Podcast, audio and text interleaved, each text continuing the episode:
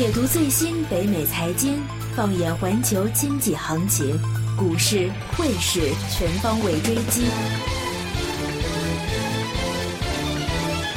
金钱永不眠。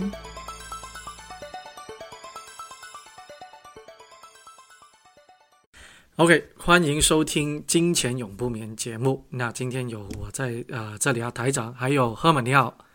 哎，你好，台还有长。奥粉你好。Hello，台长。我们好早好久没有啊录音，对，呃有点生疏了，已经。很大的生疏。真的有点久了啊。我们看看这个平台，因为我们其实在发布的平台都有几个吧，但我们其中一个比较主要的在荔枝上面的话，其实这个平台啊，整个的不要说荔枝这一个单一个平台，整个行业其实在过去二零一六年好像有个很突破性的发展哦。现在都是有一个、呃，最主要有一个叫什么打赏功能，就是说呃，只要我们的听众喜欢或者不喜欢也当然也可以打赏嘛，反正它这个有一个打赏功能。那这个打赏功能的话，基本上是跟好像要用现金去买一些的。那有是荔枝的话，可能它会有金币、有荔枝那些，我目前还没有搞清楚怎么怎么算啊。那有其他的平台的话，因为现在我们打开很多的财经的杂志都有介绍这种平台，有一些可以月收入可以到二三十万的一个女生啊，是不是觉得很、嗯非常的惊奇啊？嗯，所以我们我们就是看到这个消息，所以就决定重新再做。啊要把这个 回来重新 看。对，因为其实我觉得打赏这个功能是不是我们这种财经类别的会更加的符合这种需求呢？那如果我们平常在我们在聊天的时候，如果别人啊、觉得我们所说的一些呃分析的东西有点正确，那跟着我们去投资赚的钱，是不是应该回来打赏一下我们？没有啦有点这些其实都是都是说笑而已啊。那么其实今年我们啊、因为各自的原因吧，各自都忙呃很多其他的东西，所以就啊、一直没有更新这个节目，对，应该这样说吧。但我们还是非常有啊、很想是啊、打造一个平台，然后的话就把我们日常所接触到的一些财经方面的消息跟大家分享，也解读一下。那因为我们觉得我们身处在北美，能够亲身经受这种啊、环球财经方面，而且都是呃呃跟这种行业都是相关工作的话，那其实有很多亲身的体验，可能跟一般在中文平台上面所看到的消息是有点不同。大家有没有这样子觉得？没错嗯。没错，尤其在加拿大有个好处就是说，啊、你既是跟北美是同一个经济体，那同时呢，你有保持自己的独立的性，因为你毕竟比如说前段时间大选的时候，我们毕竟是一个局外人嘛，所以现在看起来你会比较客观一点、冷静一点，但是呢，也能够身处是就切身的感受到那当时的那一个那种冲就那种冲突，还有当时那种波澜壮阔啊，还有之后的那一个反应啊。因为当时候不是现在啊、呃那个特朗普现在上场以后，其实在啊、嗯。加拿大几个城市竟然有那个游行，示威反对当晚示威啊，当晚就有示威，因为温哥华市中心，川普有一栋川普大楼，现在还没有入伙，开始入伙了，还没有正式开张，已经有户入伙了。当时就整个是应该是整个温哥华最目前为止是最贵的一个一栋楼啊，那个公寓一栋公寓啊，对，公寓楼是一栋公寓楼，呃，我看了一下，最贵的的确是，风景非常好。然后呃，不过当天晚上外面就已经有人开始要在那里抗议了，嗯，对。那我们这个节目，对，嗯我们也没做这么久，也真的错过了很多的大的一些事件啊。对，今年错很多大事。对嗯那或者我们是从时间的排序来回顾一下，因为这么久没做节目，而且也是年底了，那就做一期的我们啊，这、过去一年在财经方面啊，在北美或者环球财经比较大的那个事件来回顾一下。那我们其实我记得，我刚刚在我们现在录音之前呢、其实我听了一下我们最啊、最后一期，就是今年二月份所呃、发布的那个节节目，当时刚刚是农历年啊，今年农历年的刚过那第一期。那当时我们提的是那个当时环球那个股票是有个大的震动，那大概是嗯百分之十，因为人民币。呃，其实不是，我们那一期是关于德尔兹银行的一个危机。哦，对，嗯，现在还是那个危机，危机还没过。其实还没过。那其实一开始应该是二一月四号的话，是周一，当时候是国内熔断机制所造成的对对美国的那个股灾、小股啊小调大调整小股灾这种状况啊。嗯，就是中 A 股的那个股灾三点零那个那个时候，对，那竟然其实我们在啊、一直在说，其实国内的市场是自己在玩，那应该对国外或者在北美也好，欧洲也好，应该的影响范围不会太深。但好像现在目前以中国的那个经济状况来说的话，真的是呃一步，只要有些什么样国内的震荡，也直接影响到北美市场啊。是的，是的，嗯那哎，或者先说个题外话，最近昨天啊、新闻刚出来，中国已经退出了第一大美国国债持有国。啊哦，是日本又上来了，啊。对，又还给日本，啊，其实不是日本买的多了，是中国在抛售啊。对对对，那其实，在很多的呃外外边的媒体，特别是台湾或者是香港那边的媒体，那他们的分析说是呃中国要把国债卖掉，就美国国债卖掉，拿这些钱来去呃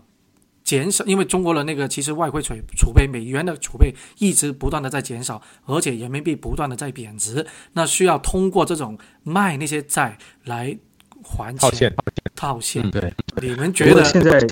怎么看这个说法呢？对，我觉得这个，因为今年我也是年末的时候也回了一趟国内啊，就是在北京啊、上海南走了一趟。呃，关于人民币外汇，还有就外汇人民币汇率，还有美国国债这个方面，在北京不知道为什么是特别受关注的。我在上海没有这么这么大的明显。那你说上海是出口的地方，是交易地方，应该比较关注。但是在北京是特别受关注，有可能是因为因为很多人很多资金有可能怕人民币贬值这方面方面，而且他们现在都是做出口的，所以他们对这个外汇还有这个不是特别敏特别敏感。然后呢，各个人都有自己有一套的解说，就说哇，我们人民币为什么会贬值啊？究竟是什么原因啊？背后很多阴谋论啊，很多操作啊，很多这种的局啊在里面。各个人都有各种想法想法，包括后来你刚才说的外面媒体媒体，上海啊，不是那个香港还有，还有台湾那媒体也会有各种解说，就说人民币的那个外汇要要抛售那个美元，美元然后来买那个呃那个就要救救市什么之类的。但我觉得，我觉得这些很多都是已经到坊坊间的这种传闻，其实其实呃已经已经呃就已经没有什么好担心的了，这都是这些传闻而已。呃，我我举两个理由。第一个，人民币当时在去年的时候，二零一五年的时候，甚至是当时全世界几大强的货币之一。第二强货币，第一强货币当时是菲律宾，第二强人民币，因为当时人民币跟着美金涨了很多很多，人民币美金在去年一五年、一四年的时候，足足增长了百分之三十，对于别的其他国家，比如说比如说欧元，对欧元、对于美金、对于日元、对于啊加币、澳币来说涨了百分之三十，人民币跟着它涨了很多很多，所以外汇外汇出口的话，根本就打击很大很大，所以它的贬值是回归到一个到底是现在还没有回到当年的那个就就美金升值之前的那个境界，所以它会是有加这个价值的回归，是吧？这是第一个，第一个。然后第二个的话，呃，人家老人家怕就说，就说啊，就怕资金怕资金外流嘛之类的之类的。但其实这一次这一次人民币币值贬值，美国债国债，另外一个原因就是就是美国在中国在加息的通道了，那自然它那个国债国债肯定肯定那个一六一六年那个殖利率殖利率会成就上国债面在面值的下跌下跌，那正好也是说高位套现套现这些这些啊，趁趁现在有现在买的说买的时候，因为它如果它又加息加息，按理说按理说按理论上按上那个经济理论理论上，那个国家的面值面值可能会这个价这个价格会下跌下跌，继续往下往下跌。那这时候真的是更好的套套现，所以所以我觉得觉得两个方面，一个方面就是经济体是贬值价值的前提，第二个就是说就是说更好正是这个加息加息人民币是第是在中国中国是把高位套高位套现是很正常，而且而且它是不是意味着意味着还是还是大的一个外一个外汇就是持有持有。其实两位记不记得你们两位记不记得这个中国是什么时候成为啊、美国最大的国债持有国啊？量化量化的时候，零八年金融危机危机之后，对，当时候的那个那个时候国内国内其实就是就是民间有间有段子段子之类的这一个说法，说法说说中国人中国人去去送钱去美国，美国就美国的市场市场。但你知不知道当时候？其实我们看看现在回顾来看，当时候美汇指数是七十二，是美元最便宜的时候。所以说，是不是中国其实这一波是赚了一个大笔钱呢？对对，对吧？所以这个这个这个建议也是合理的，也就是说去年开始的，其实有朋友就是量就是量量化宽松数这个数据的基于期开始开始，中国是一直在慢慢的慢慢的去抛售抛售这个国债国债，这个这个已经可以最简预见的一个事情。所以说根本不需要去拿那个资金说卖掉来来补这个人民币的那个贬值，而且还有一个最重要的是，人民币的汇率是公开市场吗？不是。不是不是对啊，是这些中央啊那个呃央行自己来开价的，那根本不需要说去卖一些美国的国家来补这个人民币的那个贬值仓，所以说这种说法其实是非常的不太客观，很很很虚幻的虚幻，就很娱乐娱乐性的一个说法吧。现在现在全盘娱乐政治娱乐化，然后经济经济娱乐化，金融娱乐，娱乐娱乐化的说法。嗯，那所以说这一次的话，呃，中国政府是做的比较啊。正确的从这个正常的这个买卖啊或者投资的那个理念来看，那第二个的话就是关于啊国内现在目前啊就把那个呃其实啊有一个很重要黄金方面呢，虽然最近黄金跌了这么多，但是因为美汇指数的上涨，美元变强了，那黄金就变弱。其实中国啊在慢慢的增持这个黄金，其实之前有一个报道啊，这个报道是对的，对，所以说其实。这一波会不会说把美汇就美国的国债卖出去以后，把那些钱静悄悄的在市场上面把那个黄金买黄金？对，如果这样的话，那就很英明的一个对 一个这么一个一个中央银行。因为现在黄金的话，现在就大家都看看贬嘛。啊，所以从之前的啊一千，今年的高位接近一千四百盎司，到到现在就有今天为止是一千一百三，啊这么低。那其实的话，其实今年的低位不是了，今年低位是大概靠近一千块的。对对，真的，一千零八十、一千六十的位置一直跌到。嗯，那所以说后来后来到川普上台之后，后来黄金有一段呃熊市，就是当时川普之前黄金在慢慢的，我是不是说错了？不是是是，对对，我之前对是大家就觉得川普上来的话，就整个市场啊就会混乱。或等一下，这个我们按照我们的那个时间段再说按啊这个啊创的这个事件。那我们先回到二月份，二月份的话就是那个市场的。进一步的调整是关于嗯银呃欧洲的银行德尔兹或者瑞士银行那方面出了一些比较大的一些财政状况。那说到欧洲的话，其实今年今年啊这一个大的事件都很多都是发生在欧洲啊。那第二个的话啊事件欧洲的话就是在六月份的时候英国的脱欧。英国。但我今年呢，其实两位有没有听到一个？比较今年出现很多的一个字眼叫黑天鹅，黑天鹅对。那我个人的对黑天鹅的理解就是说，你应该是完全预测不到，没有预测到的，对才会出现。你像英国脱欧，要么就脱，要么就不脱。你应该就算说之前的民调 两个结果了，那完全可以做好对冲了，是不是？怎么可能说是什么时候可能说是啊？我们推欧脱欧了，所以说叫做黑天鹅了。那像那个 Donald Trump 也一样，川普特朗普已经要么就他，要么就是那个希拉里，怎么会又是天黑天鹅了？所以这些事件的话。具体看关于黑天鹅，可以听我们以前的一些节目啊，就讲专门有一个讲黑天鹅的节目。对，那这本书哎，这个出处的一个节目。其实当天六月二十我是当年是黑天鹅的，我是当年是黑天鹅的忠实粉丝，就这个理论的忠实。好像我们有一期节目是专门是说这个黑天鹅的。对对，我们甚至还另外有一个呃有一个特别节目是讲这本书的嘛，就是那黑天鹅效应那本书的一个节目。对，那所以说在六月二十三号发生了英国脱欧啊，你说是黑天鹅，我个人也非常的有。保留啊，因为其实民调之前的话啊，其实是咬得很紧的，就是说支持支持脱欧跟反对脱欧两派的那个民调，基本上都是保持在百分之五左右的那个五十五的一个浮动对。但其实我们大家都知道，那个做民调的时候都是有个误差，其实百分之五到百分之八左右是一个正常的误差来的。嗯，包括这一次的。后面的美国选举也是一个误差，因为当时也是觉得，呃，希拉里那边会比较占优。但是其实，因为做民调的机构公司，它周围只要美国人口集中最大两个地方，一个是纽约，一个是加州，这两个地方都是民主党的大大大的票仓。而且这两个州呢，普遍比较左一点，就是比较希拉里民主党一点。最后选举这两个州都是选给希拉里的。所以那边做的民调，那边做的市场调查，他们不会看到走到美国中部一个一个什么州，一个呃那个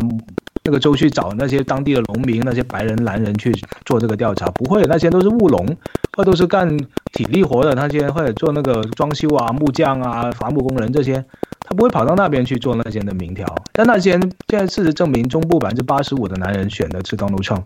所以，中间的民调全部错的。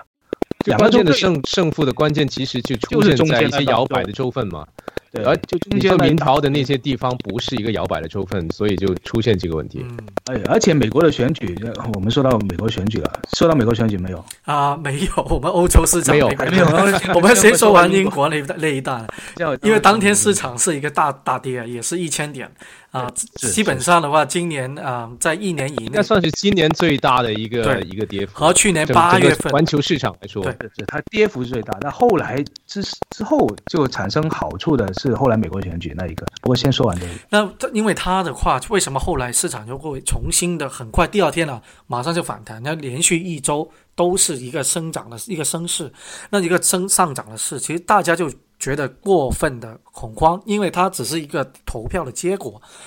它只是说大家的民啊、民调，而且说已经通过公投，已经我们确认了要退出这个嗯欧盟，但是到底退出实际上他要做的手续还有很多。，对，而且退出以后到底那个影响几年呢？那个影响是什么？没有人知道的，到底是好还是不好？其实到今天来说，还是过早的在下这个定论，对吧？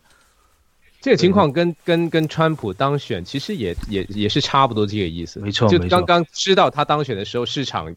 那因为那个时候市场是没开的，只有期货嘛，对，也那个时候也是跌得很厉害。跌得很厉害。对，然后第二天开市，基本上已经恢复正常了，这是大大家都觉得也而且没有什么大不了。对，而英国情况也是跟美国有点像，因为你大部分做民调的、做这些媒体的中心都是在英格兰嘛，都是在英国伦敦啦、南部就英格兰附近。但问题是最后投到给那个要，呃，哦，我说错了，因为北北面的苏格兰是要留欧的，嗯，对，要留欧的。英格兰后来反而是英格兰反而要，哦，这个不跟美国不一样，它相反，它是苏格兰要留欧，英格兰要脱欧，嗯，对，那所以导致后来苏格兰毕竟斗不过。其实你看回这两个事件啊，这两个事件大家啊、呃在媒体上面都在被那些呃大的那些，因为他媒体中还是说哦哪个机构，比如说高盛啊，或者是那个摩根大通啊什么出来预测，比如说如果是 Donald Trump 特朗普胜出，市场可能会跌百分之十到百分之十五。啊、然后像欧洲脱欧也一样，将会有预测什么什么，其实一都是那种啊、呃传媒在主导投资者或整个那个投资的那个呃风向啊，会不会觉得有这种现象？嗯，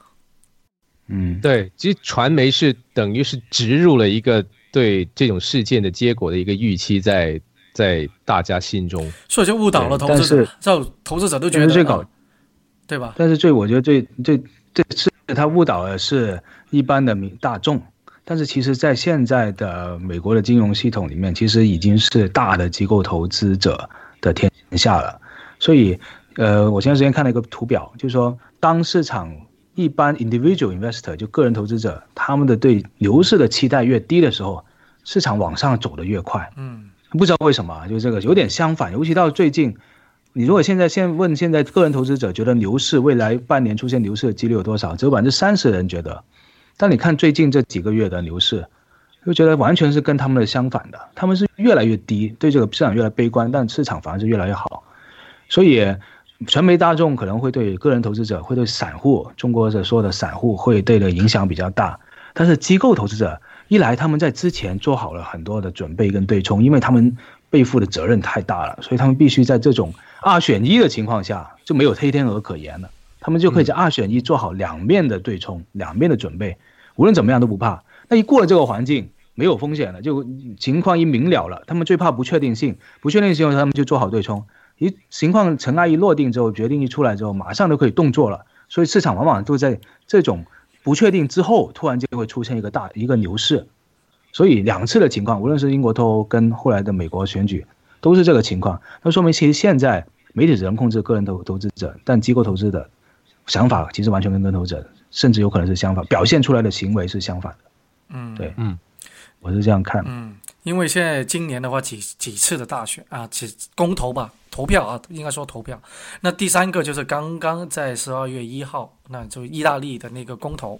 那公投的结果就是说，他的那个现在之前的那个啊总理所推行的那个议案不能够通过，那他马上就辞职。辞职的话，将会啊明年将会补选，补选以后的话，有机会右翼的政党将会执政，很大机会啊。那右翼政党一执政的话，大家都知道了，脱欧有可能又发起公投。公投的话，是否要脱欧？那如果这是意大利，意大利虽然说经济实力啊，之前不是说欧洲四国，它是其中一个猪，但其实它的那个经济实力在欧洲来说已经算不是太差，而且是有一定的那个分量。除了法国跟德国以外的话，其实意大利基本上已经算是啊其中一个老大的了。那如果你以它来作为啊也退出，那明年的法国。跟德国的大选选举，法国也有可能是右翼上有有发来，那就会造成勒庞。对啊，那就是或者我们第二节再说说这些呃之后可能明年会发生的一些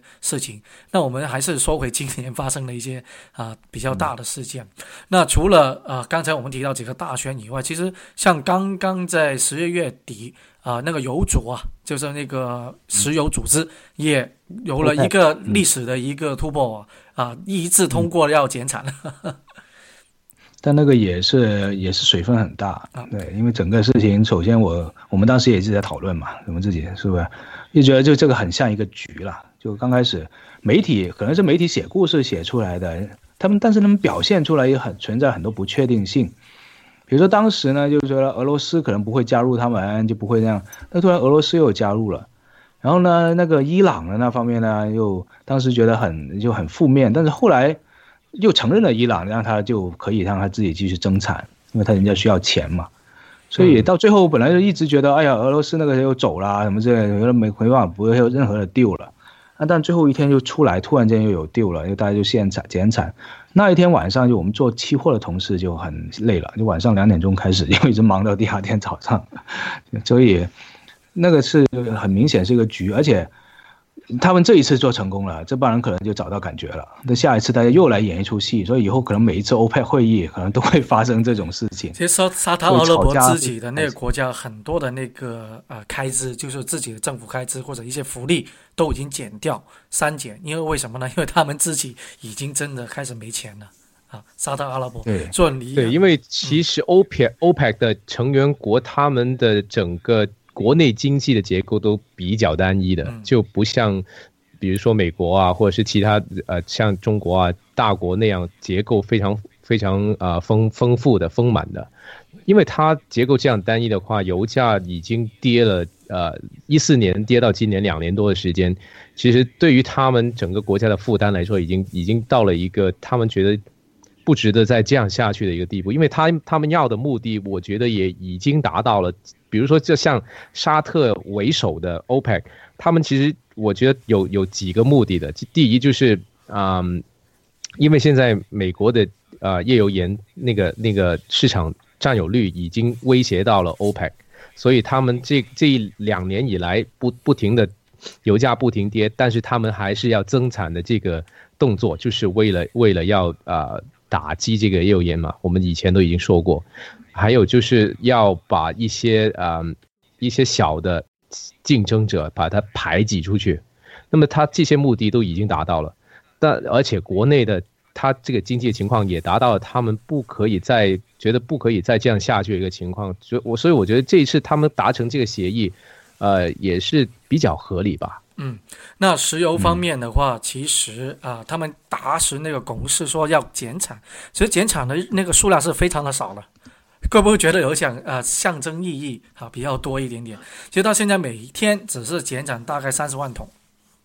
啊，很多国家他他达成的协议是从明年一月份开始每天一百二十万桶，对，还有加上就是后来啊在第二个星期开的那个非欧 c 的会议啊，就是俄罗斯、阿曼、墨西哥、呃墨西哥等等其他非欧 c 的国家，他们同意减产五十五点五十五点八万桶。每日这个这个数量对来说还是还是可以的。其实 IEA 他他说，如果这个所有各个国家都遵守这个协议的话，市场明年初可能会每日短缺六十万桶的这个这个石油。但其实现在啊，在海上啊，有很多的那个油啊，那个船啊，停泊在那，没地方积累下来的那些，还需要很长时间去消化。对啊，而且最重要是说，这个油啊，就环球的那个需求量，其实目前还没有说完全的复苏。所以说，就算你减产的话，对于油价有会不会有一个大的那个啊反弹的话，其实还是不会有太大的那个反弹。对这个油，对于油这个看法，我其实前段时间还也是做了一下，就是这方面的研究，看了一下。呃，其实如果你我们如果老是想着石油，但其实你要想，就是别从别的角度去看回石油这个问题，是能源，消费角度就是说不是消费角度，就是说我们下一个替代能源在哪里？因为能源是会被替代的。我们人类的几千年以前用的是木头啊，烧的是木，这个效率就很低，无论是它本身的释放的效能量。或者你把它 convert 成你能用的能量，这个这个效率都很低。后来到了近代工业革命之后，我们用了煤，因为当时我们是用了煤，蒸汽机，蒸汽机是一个 convert energy 的一个能煤，首先它效那个效率就高了，还有 convert energy 的这个效率就蒸汽机也是高了。所以后来我们进了第一次工业革命，到第二次工业革命之后呢，我们就把它换成了石油，就石油就是也是效率又更加提高，然后就有了内燃机嘛，就是以前蒸汽机是不是还不是内燃机，后来。石油呃发动机这种叫做内燃机，这个能量释放 convert 又更加高了。但现在这大家都在看下一个肯定有东西会替代石油，因为它会用完，而且它会污染什么之类。现在大家看的是肯定就是天然气，因为现在还没有到什么天然太阳能啊什么新能源还没有，那个成本还是很高，而且 convert rate 非常低，所以那个还不行。所以现在在看的是天然气怎么样做到最大的 convert rate，而且同时它的释放能量最高呢？把天然气发电，然后用电。来做所有东西，所以现在为什么那人家会这么投那么钱去做电动车啊，做电的这些东西？还有现在很多工业其实已经用电了，用天然气发电了。但还有一个问题，就是说能源的储存的问题，因为石油它毕竟能够储存呐，它相对说容易储存，储储存的成本低啊，它是个物理的东西。但如果天然气，天然气首先储存成本就会比石油高，而且天然气用发完电之后，电怎么储存呢？电现在还没有找到一个更加好的储存的方式。就是说没有更加好的电池来储存，所以现在瓶颈是在电的储存方面。你现在看很多啊，我们现在看，我前段时间看很多电储存的方法，有些还用于很老的方法，比如说白天发了电，然后把一个火车拉到一个山顶上，到晚上那个火车自己第二天用的时候，火车下来，把那电就回回又重新发电回来。这种方法储存，或者水库白天用水把它抽到水库上面，然后第二天那水库再把它放水下来，又能发电。电的储存还处于这种状态，我们还没有发明出一种真正的东西，能把电大规模的安全的储存。那 Tesla 它，你发现 Tesla 现在最厉害两个产品，它准备有第三个。第一个产品就是车，不用说了；第二个是它的家用的电池嘛，就很大放在家里面那个电池嘛，它其实也在攻克这个储存的这个方面。第三个就是太太阳能，因为它最近收购了他表弟的公司，以后他理想就是说啊，以后太阳能发电，家里面储存电池，把电储存那里，然后离家人就能用家里储存的电池。然后充电车也可以用靠这个电池来充电，这是它理想的一个状态，也是我们现在整个人类工业发展到这样一个理想的状态。但是谁先把这个东西规模化生产，成本降成成本降低，然后更加高的效率去储存，无论是发电、convert 还有储存都能达到一个更加高的效率的时候，我们下一个工业革命就来了，同时能源的工业革命也就来了，石油就一下子就会像现在的煤一样。所以以前段时间人家说石油大跌，是他们也知道这个瓶颈快要被攻破了，他们开始清货了。所以石油将来会不会回到当年那个样子呢？可能会被炒几下，对，会不会炒起来炒到那个样子？但是真正的 fundamental 会不会回到那样子？可能有可能是那个工业那个我刚才说那个平那个转折点又来了，但石油可能就退下去了。现在那个呃美国的那个。下一班下一个政府的班子啊，其中一个那个国务卿是艾马森，